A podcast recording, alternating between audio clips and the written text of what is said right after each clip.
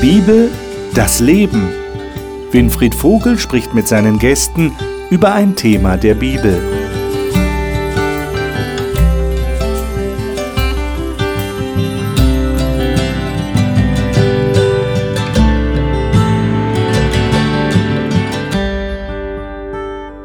In unserer Talkrunde zur Bibel hier im Studio bewegen wir uns zurzeit gedanklich in der Zeit von Esra und Nehemia, einer besonderen Zeit in der Geschichte des Volkes Israel.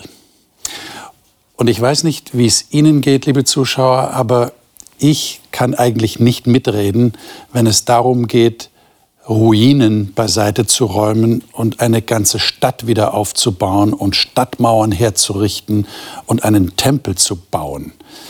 Vielleicht gibt es noch ältere Zuschauer unter Ihnen, die sich vielleicht noch an die schlimmen Zustände nach dem Zweiten Weltkrieg erinnern. So ähnlich muss es ausgesehen haben in Jerusalem, das völlig in Ruinen dalag und jetzt kommen Leute wieder zurück aus der Gefangenschaft und sie wollen anpacken und wollen wieder aufbauen. Aber es war nicht so einfach. Und das lag nicht nur an ihrer Kraft, die sie gebraucht haben, sondern es lag auch daran, dass es da Widerstände gab. Es gab Widerstände von innen, aber auch Widerstände von außen. Und jetzt ist die Frage, wie sind Esra und Nehemia und die anderen, ein Serub Babel wird uns genannt als Statthalter, wie sind diese Leute damit umgegangen? Und wir hoffen, dass wir im Gespräch auch drauf kommen, was wir daraus lernen können. Was für eine Ermutigung können wir für unser Leben daraus nehmen, wie wir mit Widerständen umgehen. Denn das müssen wir ja alle zugeben. Auch in unserem Leben geht nicht immer alles glatt, sondern da kommen auch Widerstände und wir müssen damit umgehen lernen. Diese Fragen wollen wir bewegen und wollen wir besprechen. Und ich möchte das mit meinen Gästen tun, wie immer. Und diese darf ich Ihnen jetzt vorstellen. Gudrun Hefti Jasper ist in Berlin geboren, in Schleswig-Holstein aufgewachsen und lebt heute in der Schweiz. Sie sagt, sie habe gerade in Krankheit und Not Gottes Gegenwart spürbar erlebt. Lena Bessmann ist in Kirgisistan in Zentralasien aufgewachsen und lebt jetzt in Süddeutschland. Sie sagt, ihr kleiner Sohn helfe ihr und ihrem Mann, Gott noch besser kennen und verstehen zu lernen. Gernot Koper ist Pastor und lebt mit seiner Frau und seinen beiden Kindern im österreichischen Burgenland. Er sagt, die alten Geschichten der Bibel ermutigten ihn, ähnliche Erfahrungen mit Gott zu machen. Erik Rünger lebt in der Nähe von Darmstadt, hat einige Jahre als Ingenieur gearbeitet und nebenberuflich Lifestyle-Coachings durchgeführt. Er sagt, im Leben komme es vor allem darauf an, Gott immer besser kennenzulernen. Wir bewegen uns, habe ich gerade gesagt, gedanklich in der Zeit von Esra und Nehemiah. Versuchen wir mal da wieder reinzukommen und Esra Kapitel 3 aufzuschlagen. Esra Kapitel 3. Und ich würde vorschlagen, wir lesen mal die ersten drei Verse. Lena, du hast die Schlachterübersetzung. Sei doch so gut, lies mal Esra Kapitel 3, Verse 1 bis 3. Als aber der siebte Monat nahte und die Kinder Israels nun in ihren Städten waren, da versammelte sich das Volk wie ein Mann in Jerusalem. Und Jeschua, der Sohn Jozadaks, und seine Brüder, die Priester, und Zerubabel, der Sohn Scheltils und seine Brüder machten sich auf und bauten den Altar des Gottes Israels, um Brandopfer darauf darzubringen, wie es geschrieben steht im Gesetz Mose des Mannes Gottes. Und sie errichteten den Altar auf seiner Grundfeste, denn Furcht vor den Völkern der umliegenden Länder lastete auf ihnen, und sie opferten dem Herrn Brandopfer darauf, Brandopfer am Morgen und am Abend. Gudrun, darf ich dich bitten, die Fortsetzung in diesem Kapitel mal zu lesen, und zwar die Verse 3, äh, 10 bis 13. Ja. Und als die Bauleute den Grund legten zum Tempel des Herrn, stellten sich die Priester auf in ihren Amtskleidern mit Trompeten und die Leviten, die Söhne Asafs mit Zimbeln und den Herrn zu loben nach der Ordnung Davids, des Königs von Israel. Und sie stimmten den Lobpreis an und dankten dem Herrn, denn er ist gütig und seine Barmherzigkeit wird ewiglich über Israel. Und das ganze Volk jauchzte laut beim Lobe des Herrn, weil der Grund zum Hause des Herrn gelegt war. Und viele von den betagten Priestern, Leviten und Sippenhäuptern, die das frühere Haus noch gesehen hatten, weinten laut, als nun dies Haus vor ihren Augen gegründet wurde. Viele aber jauchzten mit Freuden, so dass das Geschrei laut erscholl. Und man konnte das Jauchzen mit Freuden und das laute Weinen im Volk nicht unterscheiden, denn das Volk jauchzte laut, so dass man den Schall weithin hörte. Wie schätzten ihr das ein? Äh, Könnt ihr das irgendwie nachempfinden oder fällt uns das zu schwer, heute wirklich zu verstehen, was der Tempel den Leuten damals bedeutet haben muss? Also die einen haben gejubelt, die anderen haben geweint. Warum solche emotionalen Reaktionen bezüglich eines Hauses? Ich meine, wenn ich ein eigenes Haus habe und es bricht irgendwie zusammen durch ein Erdbeben, dann kann ich mir gut vorstellen, dass ich weine, mhm. weil meine Existenz ist bedroht. Aber hier geht es um das Haus Gottes, um den Tempel und die weinen, die anderen jubeln. Warum so hohe Emotionen? Ich denke, der Tempel hatte ja eine, eine, eine tiefe Bedeutung. Und wir kennen das ja aus, aus den Geschichten von Mose auch. Ich meine, da war Gott anwesend, so schon in diesem Zelt und dann später auch im Tempel. Mhm. Und äh, ja, ich denke, wenn, wenn sowas dann weg ist, wir hatten ja auch, also für mich persönlich ist es ganz, ganz wichtig, mehr diese Verbindung zu Gott zu haben und dass sich da nichts zwischen rein schiebt. Und ich glaube, dieser Tempel war mehr als ein Symbol, sondern Gott war da wirklich unter seinem Volk anwesend, nach seinem Wunsch. Und ich denke auch dieses Weinen ist dann so ein Stück weit ja, diese Erkenntnis darüber, dass sie verstanden haben, wow, okay, da fehlt wirklich was. Oder da hat die ganze Zeit was gefehlt, wir müssen das wiederherstellen. Mhm. Mhm. Das ist ja auch äh, das Zentrum des Erlösungsplanes. Ne? Mhm. Eigentlich die ganze Versöhnung des Volkes findet dort statt. Und wenn man gemerkt hat, dass man vielleicht über viele, viele Jahrzehnte keine Erlösung hatte, das war ja weg.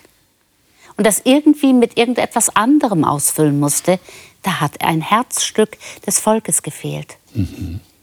Ich glaube auch unter anderem haben sie einfach gemerkt, dass sie nie wieder den Tempel haben werden, den sie gehabt hatten und den sie auch selbst, äh, wie soll ich sagen, vermasselt haben.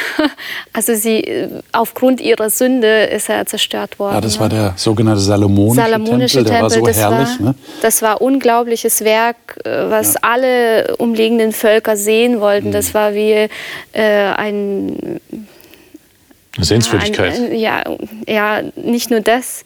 Es gibt ja diese sieben Weltwunder, ne? unter diesen ist er ja auch gewesen. Und dann war er zerstört. Und jetzt haben sie angefangen, eins zu bauen, was aber nicht mal in der Nähe stand. Ne? Mit, äh, mit, mit der Größe. Ja, war ein schwacher, schwacher Abglanz wahrscheinlich, ja, weil sie gar nicht die Möglichkeiten genau. hatten. Und ich denke, wo sie mhm. schon an den Grundsteinen erkannt haben, ja. dass das niemals derselbe sein wird, da haben sie schon ähm, ihre Sünde auch erkannt wiederum, was, äh, was ihre Väter oder sie selbst getan haben. Ja. Ich denke, das ist also ein gutes Beispiel. Die einen lachen, also positive Deutung, die anderen weinen. Jetzt so dieses klassische Beispiel, jetzt haben wir kein halb volles oder halb leeres Glas, aber was siehst du jetzt? Mhm. Und die einen sehen halt trotzdem das halb volle, also das, was positiv ist. Erlösung ist wieder möglich. Es wird gesagt, täglich brachten sie diese Brandopfer. Also da war diese Gewissheit, egal was in meinem Leben passiert, egal wo da wirklich Unsinn passiert, ich kann es heute loswerden. Und da ist einfach das Wesentliche, die Beziehung mit meinem Bundesgott kommt wieder in Ordnung. Und da ist Grund zum Jubeln da. Und die anderen, die halt vielleicht eher so diesen Nationalstolz, und das meine ich jetzt gar nicht negativ, sondern war dieser Gott, der sich zu uns bekannt hat. Es ist eben auch sichtbar durch ein schönes Gebäude. Und jetzt merkt man aber, die Version 2.0 ist jetzt nicht annähernd so glorreich. Und die sehen halt das Leere, das, was nicht mehr da ist. Und je nachdem, wohin sich halt die Perspektive richtet, hm. ist dann auch die emotionale Wahrnehmung danach. Ich meine, es wäre ja wahrscheinlich nicht so eine eine, eine Geschichte, die des Schreibens, des Niederschreibens würdig wäre, wenn nicht auch die Schwierigkeiten genannt würden. Also die haben ja nicht nur aufgeschrieben, also die kamen zurück und haben den Tempel wieder aufgebaut und haben sich gefreut, einige haben geweint und Punkt aus, sondern da kommen ja noch andere Faktoren dazu und die wollen wir uns mal näher anschauen. Und zwar im Kapitel 5 in Esra. Da erfahren wir etwas von den Schwierigkeiten, die aufgetaucht sind. Ähm, und zwar lesen wir mal die ersten fünf Verse. Ähm, Erik, darf ich dich bitten, das mal aus deiner Schlachterübersetzung zu lesen? Die Propheten aber, der Prophet Haggai und Zacharia, der Sohn Idos, weissagten den Juden, die in Juda und in Jerusalem lebten, im Namen des Gottes Israel weissagten sie ihnen. Da machten sich Serubabel, der Sohn Scheitils, und Jeschua, der Sohn Jotzdaks, auf und fingen an, das Haus Gottes in Jerusalem zu bauen, und mit ihnen die Propheten Gottes, die sie unterstützten. Zu jener Zeit kam Tatnai zu ihnen, der Statthalter jenseits des Stroms, und Sertai Bosnai und ihre Genossen. Und sie sprachen zu ihnen, wer hat euch befohlen, dieses Haus zu bauen und diese Mauer zu vervollständigen? Darauf sagten wir ihnen die Namen der Männer, die diesen Bau führten. Aber das Auge ihres Gottes war auf den Ältesten der Juden gerichtet, sodass ihnen nicht gewährt wurde, bis die Sache Darius vorgelegt und danach ein Brief mit seiner Antwort zurückgekommen wäre. Mhm. Also wir sehen schon, das war nicht so leicht. Sie haben also Widerstand bekommen. Einspruch wurde erhoben von den Statthaltern auf der anderen Seite des Stroms, heißt es hier. Und die haben tatsächlich an den persischen König Darius ein Schreiben geschickt. Das sehen wir dann in Kapitel 6. Ich will da nur kurz daraus zitieren. Und der Darius hat dann in den Urkunden, in den Annalen Babylons nachgeforscht und hat tatsächlich herausgefunden, aha, ja, der Kyros, sein Vorgänger, hatte tatsächlich den Befehl gegeben, den Tempel wieder aufzubauen. Und dann heißt es hier in Vers 12 in Kapitel 6, der Gott aber, der seinen Namen dort wohnen lässt, stürze jeden König, jedes, das ist jetzt Darius, der, der seinen Erlass gibt, stürze jeden König, jedes Volk nieder, die ihre Hand ausstrecken, diesen Erlass zu übertreten, um dieses Haus Gottes zu zerstören, das in Jerusalem ist. Ich, Darius, habe den Befehl gegeben, gewissenhaft soll er ausgeführt werden. Und jetzt Vers 13. Bist du da gerade an der Stelle? Vielleicht kannst du das mal lesen, Gernot. 6 Vers 13. 6 Vers 13. Tatenai, der Statthalter westlich des Euphrat, Sheta Bosnai und ihre Gefährten fügten sich gewissenhaft der Anordnung des Königs. Also die Sache war abgewendet. Sie haben also tatsächlich diesen Widerstand, der von außen kam, durch das heißt ja hier, haben wir gerade gelesen, Vers 5 in Kapitel 5, das Auge ihres Gottes war über den Ältesten der Juden, dass man ihnen nicht Einhalt gebot. Und jetzt hat sich das sogar durch den Darius noch bestätigt. So, aber das war nicht der einzige Widerstand. Lesen wir mal in Haggai, das ist jetzt ein Prophet, den wir auch schriftlich in der Bibel finden im Alten Testament und der zur Zeit von Esra und Nehemiah tätig war und geweissagt, also prophezeit hat. Und da lesen wir mal die Verse 1 bis 7. Gudrun, darf ich dich bitten, das mal aus deiner Lutherbibel ja. zu lesen? Im zweiten Jahr des Königs Darius, im sechsten Monat, am ersten Tag des Monats, geschah des Herrn Wort durch den Propheten Haggai zu Zerubabel, dem Sohn Shealtiels, dem Statthalter von Juda, und zu Jeschua, dem Sohn Jotzadaks, dem Hohenpriester.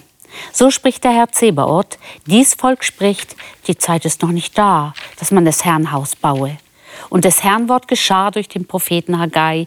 Aber eure Zeit ist da, dass ihr in getäfelten Häusern wohnt, und dies Haus muss wüst stehen. Nun, so spricht der Herr Zebaoth, achtet doch darauf, wie es euch geht. Ihr seht viel und bringt wenig ein, ihr esst und werdet doch nicht satt, und ihr trinkt und bleibt doch durstig. Ihr kleidet euch und könnt euch doch nicht erwärmen, und wer Geld verdient, der legt's in einen löcherigen Beutel. So spricht der Herr Zebaoth, achtet doch darauf, wie es euch geht. So, und dann sagt er in Kapitel 2, das sind die Verse 15 bis 19. Ähm, lesen wir das auch mal. Ähm, ich glaube, das ist wichtig, dass wir das noch dazu nehmen. Dann haben wir das ganze Bild, was der Haggai hier eigentlich anspricht an Problematik. Und dann können wir darüber ins Gespräch kommen. Ähm, vielleicht kannst du das mal lesen, Lena, ja. wenn du es gerade hast. Und nun achtet doch aufmerksam darauf, wie es euch ergangen ist vor diesem Tag und früher, ehe man Stein auf Stein legte am Tempel des Herrn. Bevor dies geschah, wenn man da zu einem Kornhaufen von 20 Scheffeln kam, so waren es nur zehn. Wenn man zur äh, Kelterkufe kam, um 50 Eimer zu schöpfen, so waren es bloß 20. Ich schlug euch mit Getreidebrand und mit ähm, Vergilben und Hagel, alles Werk eurer Hände. Dennoch seid ihr nicht umgekehrt zu mir, spricht der Herr. So achtet nun aufmerksam darauf, von diesem Tag an und weiterhin vom 24. Tag des neunten Monats an, von dem Tag an, da der Grundstein zum Tempel des Herrn gelegt worden ist, achtet darauf. Liegt das Saatgut immer noch im Speicher, hat auch der Weinstock, der Fein Feigenbaum, der Granatäpfel und, äh, und der Ölbaum noch nichts getragen, von diesem Tag an will ich sagen, will ich segnen. Genau, darum geht es, um den Segen Gottes. Und das ist jetzt meine Frage, die ich an euch habe. Hier steht tatsächlich, dass Gott, so verstehe ich das, weiß nicht, wie es ihr versteht, aufgrund der Tatsache, dass die in getäfelten Häusern, also in schönen Häusern gewohnt haben und sich nicht um das Haus Gottes gekümmert haben, wie heißt es hier?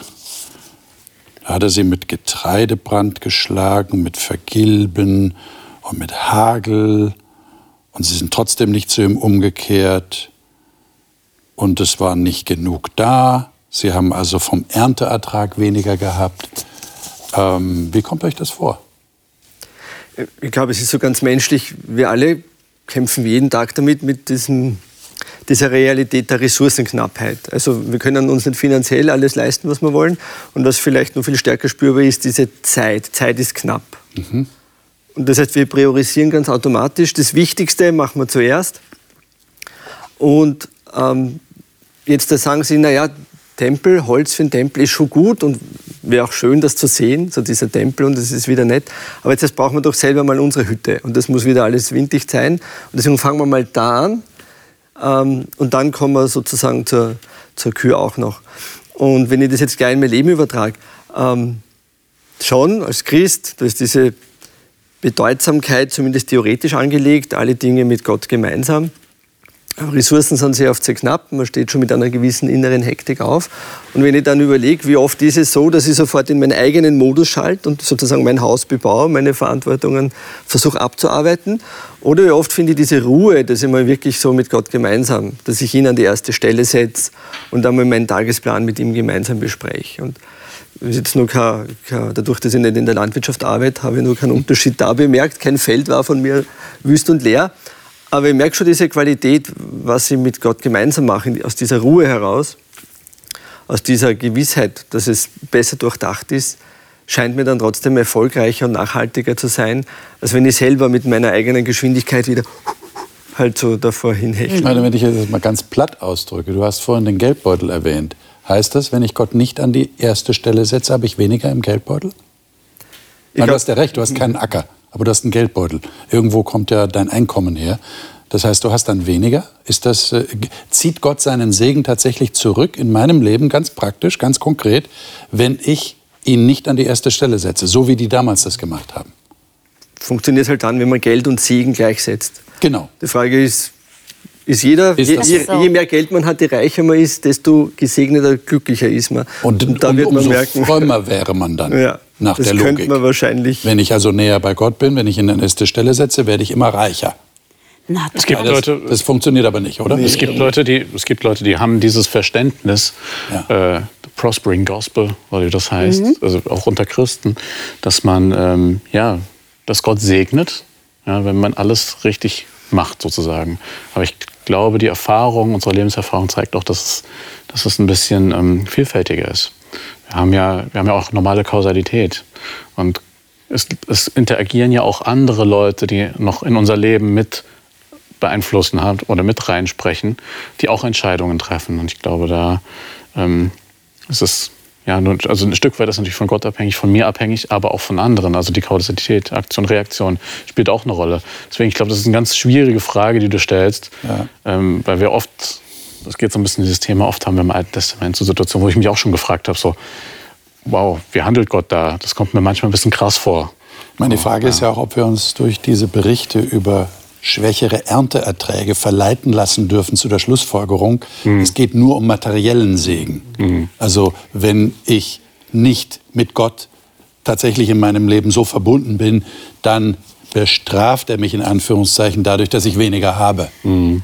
Äh, die Gleichung ist schwer, oder? Er bestraft mich nicht. Nee. Aber er bestraft mich sowieso nicht, sagst du. Nein, er bestraft mich nicht, indem er mir etwas entzieht, sondern er segnet mich und dadurch habe ich weniger.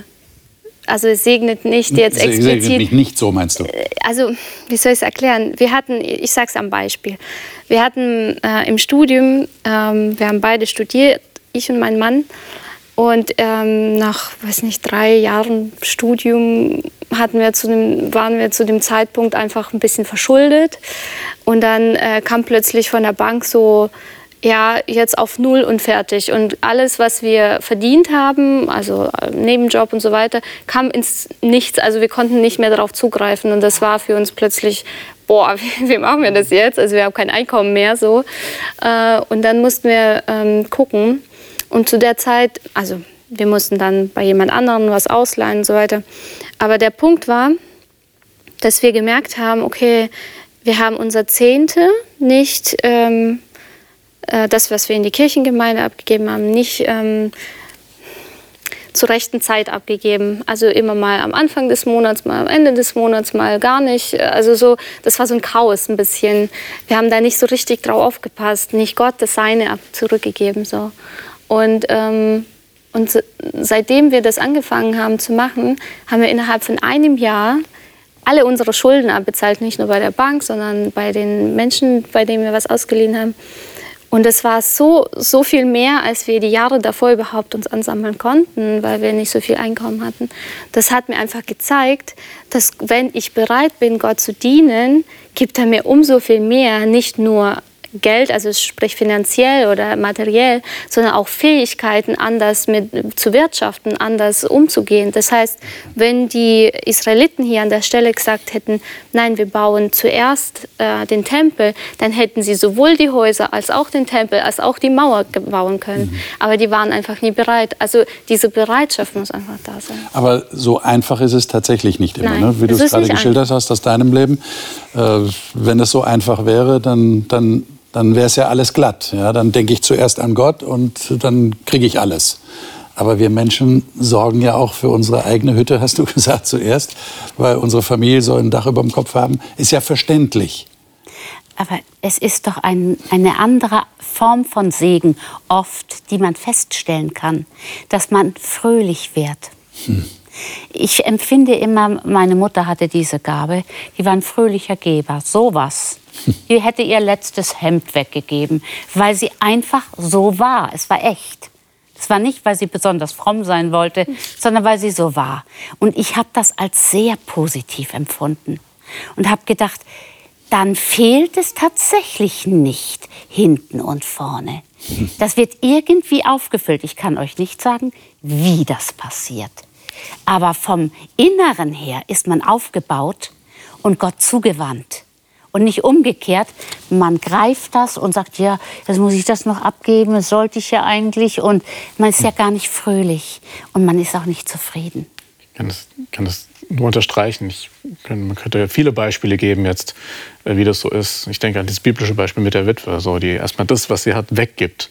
Ja. So, und dann kann Gott segnen. Das ist schon ein Prinzip, was wir finden, aber es ist nicht, nicht alles. Wie gesagt, das ist schon messbar, ne? Ja, aber es ist schon. Und es ist schon, es ist schon auch ein Kampf mit sich selbst, oder? Wenn wir ganz ehrlich sind. Ich meine, wenn du die Witwe erwähnst, die jetzt tatsächlich das Letzte noch gegeben hat, was sie hatte, da muss ja die Sorge im Hinterkopf gewesen sein mal ganz menschlich. Ja.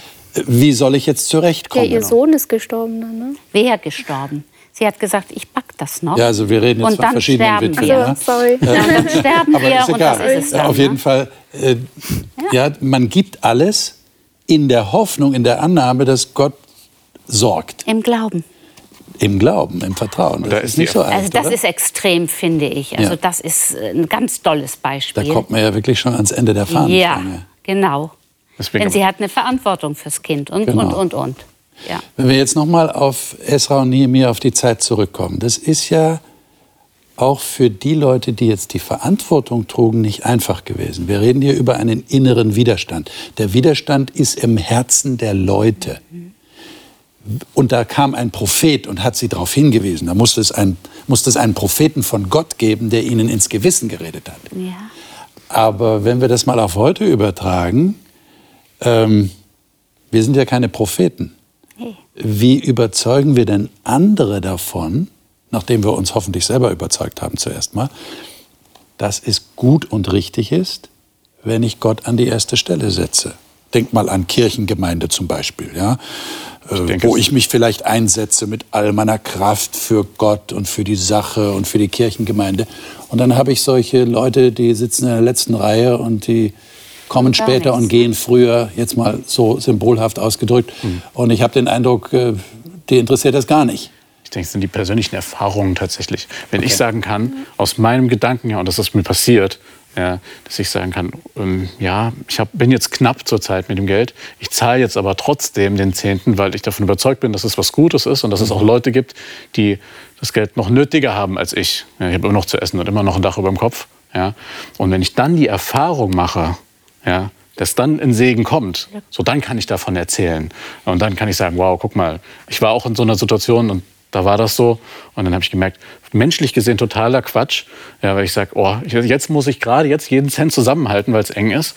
Und in so einer Situation was wegzugeben, zeugt auch wieder von Vertrauen in den, der verheißen hat, dass er segnen wird.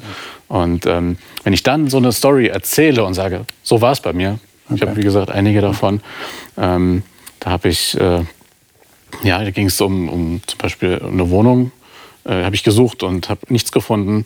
Und äh, dann habe ich mich entschieden, ja, noch mehr Spenden zu geben. Und dann kam tatsächlich in dem Moment ein absoluter Segen und ich spare jetzt jeden Monat mehr, als dass ich da weggegeben habe. Also das sind so Momente, da könnte ich haufenweise erzählen. Und glaube, das bewegt auch andere, wenn man dahin kommt. Vielleicht darf ich für unsere Zuschauer noch kurz erklären, weil ihr Zehnten erwähnt habt. Ja. Das ist vielleicht nicht jedem Zuschauer so geläufig. Ja. Das ist eine alttestamentliche Verheißung, wo Gott sagt, gebt mir den zehnten Teil eures Einkommens und ich werde Segen herabschütten, die Fülle. Und es gibt tatsächlich etliche Freikirchen, die sich dieses Prinzip zu eigen gemacht haben. Sie profitieren ja nicht von Kirchensteuern, sondern sie nehmen praktisch Spenden von ihren Mitgliedern, um auch die Kirche zu finanzieren, um die Pastoren zu finanzieren und so weiter. Die Verkündigung des Evangeliums. Nur als Erklärung ja, für Zehnten. Und das ist die Erfahrung, die er erzählt. Wenn ich Gott tatsächlich bei seinem Wort nehme, dann mache ich auch Erfahrungen. Und du sagst jetzt, wenn ich Erfahrungen erzähle von mir, dann kann ich auch andere motivieren. Genau. Okay, das wäre eine Möglichkeit. Ich meine, damals waren es Propheten. Deshalb meine Frage, wie machen wir es heute? Wie motivieren wir Leute, die, die einen inneren Widerstand darstellen? Versteht ihr, was ich meine? Wenn es vorangehen soll, wir wollen was erreichen und ähm, da hakt's, weil die Leute denken eher an ihr getäfeltes Haus. Ja, wenn es das ist, wenn das wirklich der Grund ist, ne? dass ich an meine eigene Bequemlichkeit denke und dann bocke und nichts mache und dann da sitze und alles störe. Es ist natürlich nicht immer ganz so einfach. Ich möchte, wenn ich eine Spende gebe, wissen, was ich da tue. Wenn das, es gibt nämlich Leute, die machen eine Kasse auf. Und das ist nicht immer ganz richtig, sag ich mal. Ist nicht immer ganz richtig. Was ich allerdings beobachtet habe in der letzten Zeit, wir haben gesammelt für unser Kirchengebäude. Und es wurde gesagt, wenn wir viel mehr geben würden, würden wir so diesen Hypothekarzins weghaben innerhalb von anderthalb Jahren.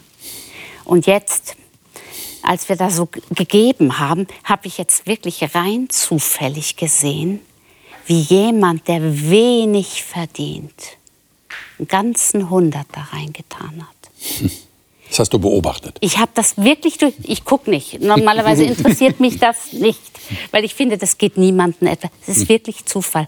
Und ich habe nur gedacht, meine Güte, toll. Das hat mich berührt. Das hat dich berührt und ganz auch tief, angeregt. Mhm. Ganz angeregt. Und ich habe gedacht, das ist eigentlich toll. Sie oder er hat wenig. Ich weiß das. Mhm. Und hat auch ein schwereres Schicksal. Und macht da so ein auf ganz locker.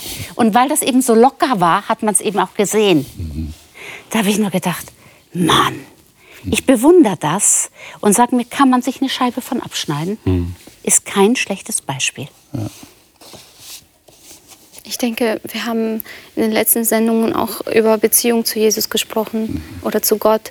Ähm, und das, damit kann man auch überzeugen, wenn man Gott so gut kennt und auch äh, mit ihm etwas erlebt, Erfahrungen mit ihm erlebt oder auch Erfahrungen der anderen, die Bibel einfach studiert und äh, die Geschichten der Bibel. Also die Propheten haben zwar Visionen gehabt, aber die haben auch Schriften studiert. Äh, zum Beispiel diese ähm, Dinge mit... Ähm, ähm, ja, mit dem Feld und so weiter. Das war ja schon nicht das erste Mal, ja. Das gab schon und die haben, denke ich, auch die Geschichten einfach erzählt, die in der Bibel sind. Und ähm, damit können wir auch kommen, wenn wir jemand überzeugen wollen, etwas zu tun. Aber als allererstes müssen wir unser inneres Schweinehund irgendwie überwinden. Ne? Das ist ja so. Und das ist vielleicht das, die beste Motivation, wie ihr schon gesagt habt. Wenn ich von mir selber erzähle, dann weiß der andere, ich schwimme auch nicht auf so einer Welle dahin, sondern ich muss auch meine Kämpfe mit mir selber austragen, dass ich Gott an die erste Stelle setze. Und das ist vielleicht die beste Motivation, als wenn ich jemand anderem ins Gewissen rede. Das kann ich ja auch machen.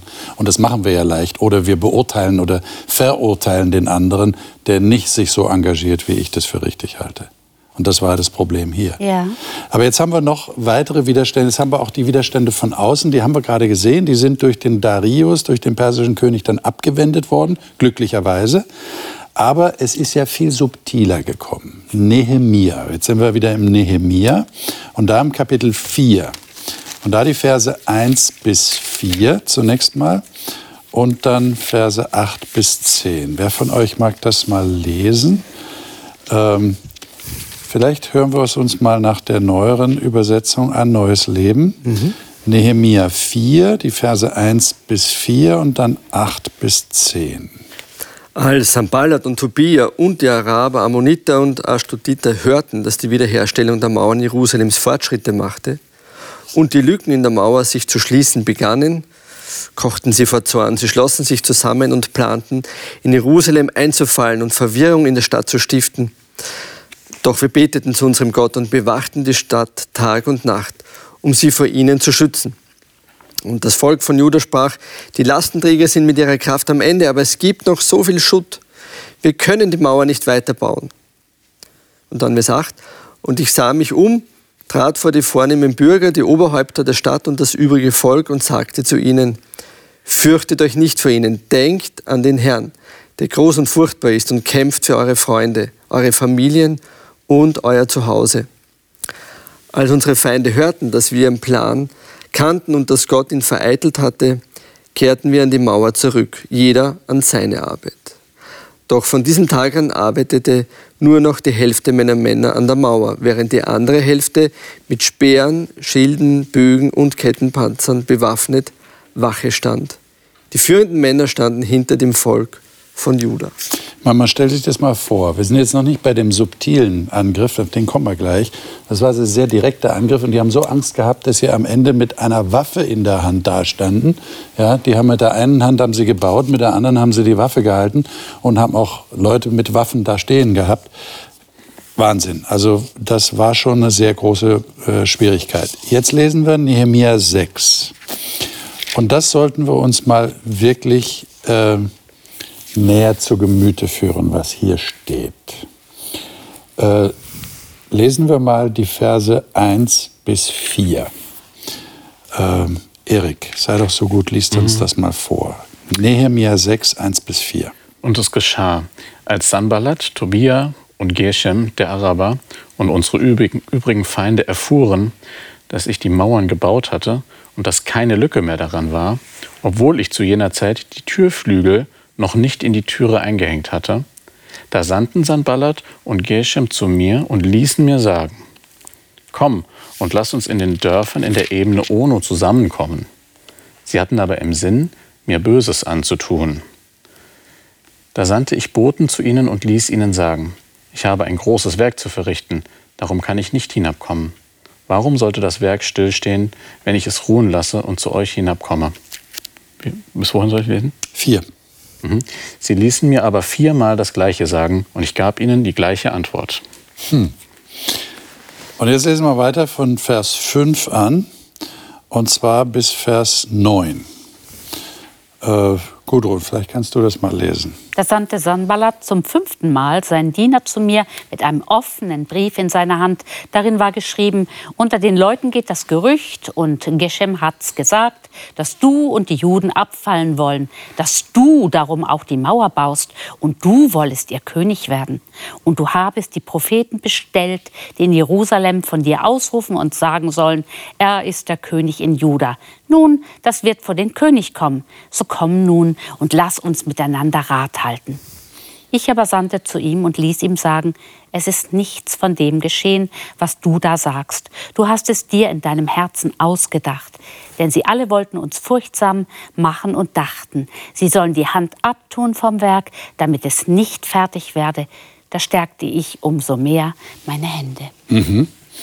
Und dann lesen wir noch den Rest. Ich glaube, das ist wichtig. Lesen wir es nochmal nach der Modernen, ab Vers 10 bis äh, 15. Später besuchte ich Schemaja, den Sohn Delajas und Enkel Mehetebels, der ans Haus gefesselt war. Er sagte, wir wollen uns im Haus Gottes im Inneren des Tempels treffen und die Türen verbarrikadieren, denn deine Feinde werden kommen, um dich zu töten. Heute Nacht kommen sie und wollen dich umbringen. Doch ich antwortete, sollte ein Mann wie ich vor dem Feind davonlaufen? Sollte jemand in meiner Stellung sich in den Tempel flüchten, um sein Leben zu retten? Nein, ich werde nicht kommen. Ich merkte, dass nicht Gott ihn gesandt hatte, sondern dass er vielmehr gegen mich geweissagt hatte, weil Tobia und Sambalat ihn bestochen hatten. Sie hatten ihn gekauft, um mir Angst einzujagen und mich zur Sünde zu verleiten, indem ich seinen Vorschlag befolgte. Dann hätten sie mich in Verruf bringen und schmähen können.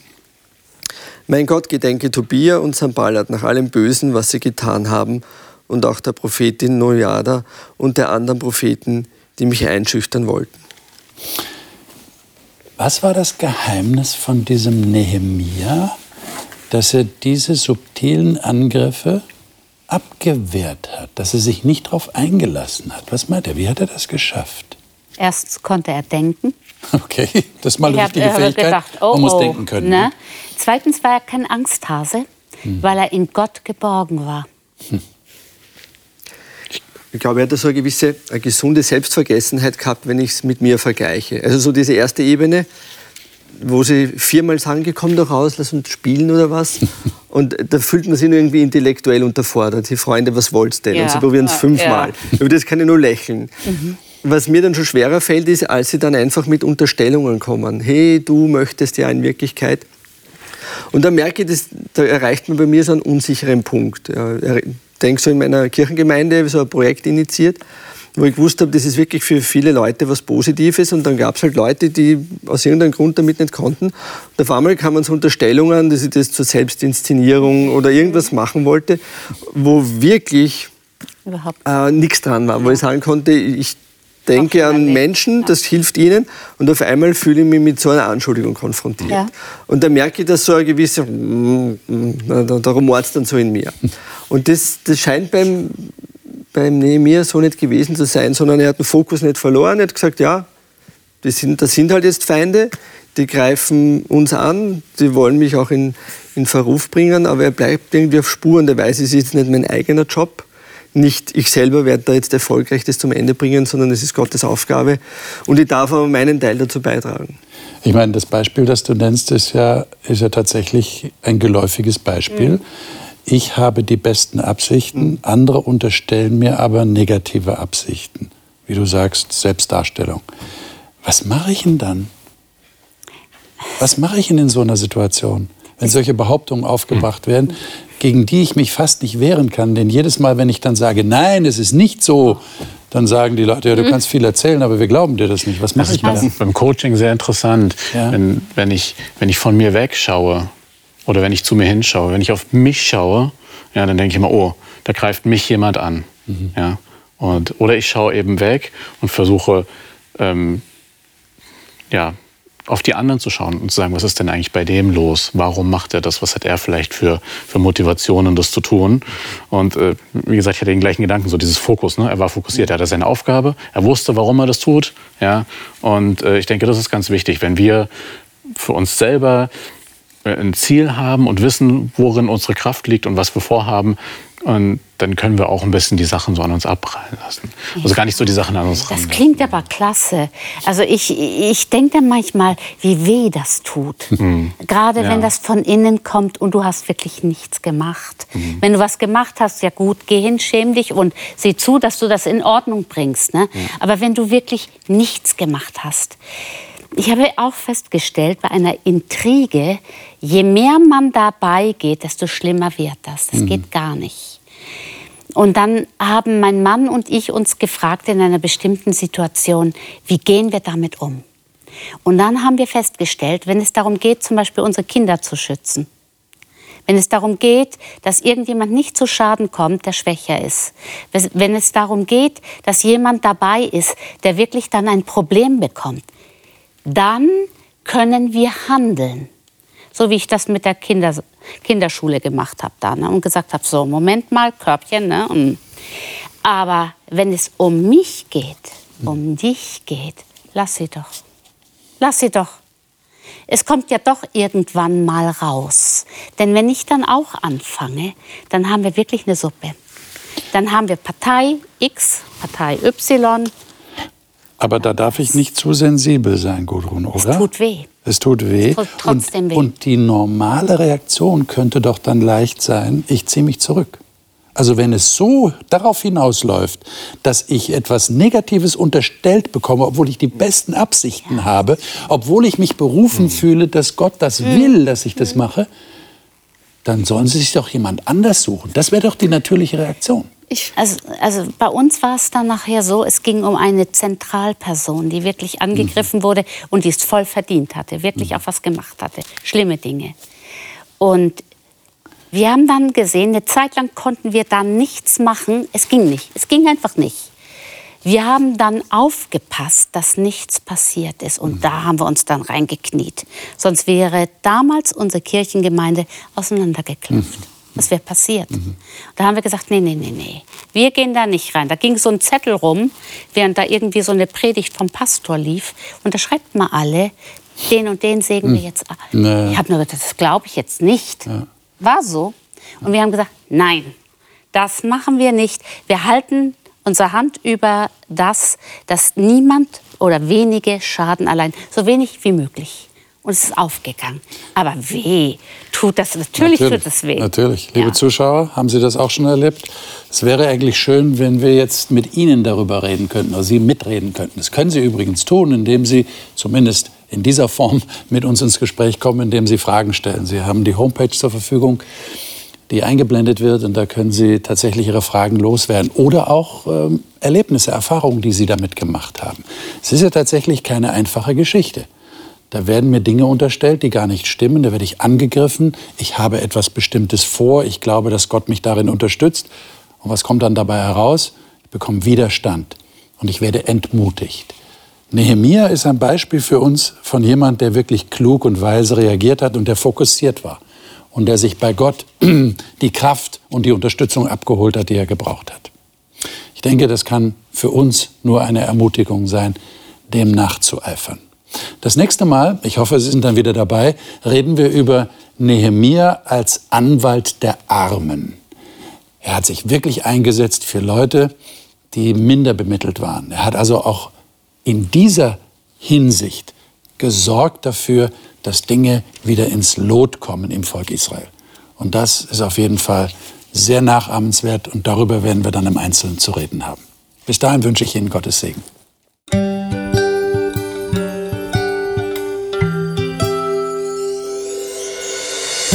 Sie hörten auf Hope Radio die Bibel, das Leben mit Winfried Vogel und seiner Gesprächsrunde.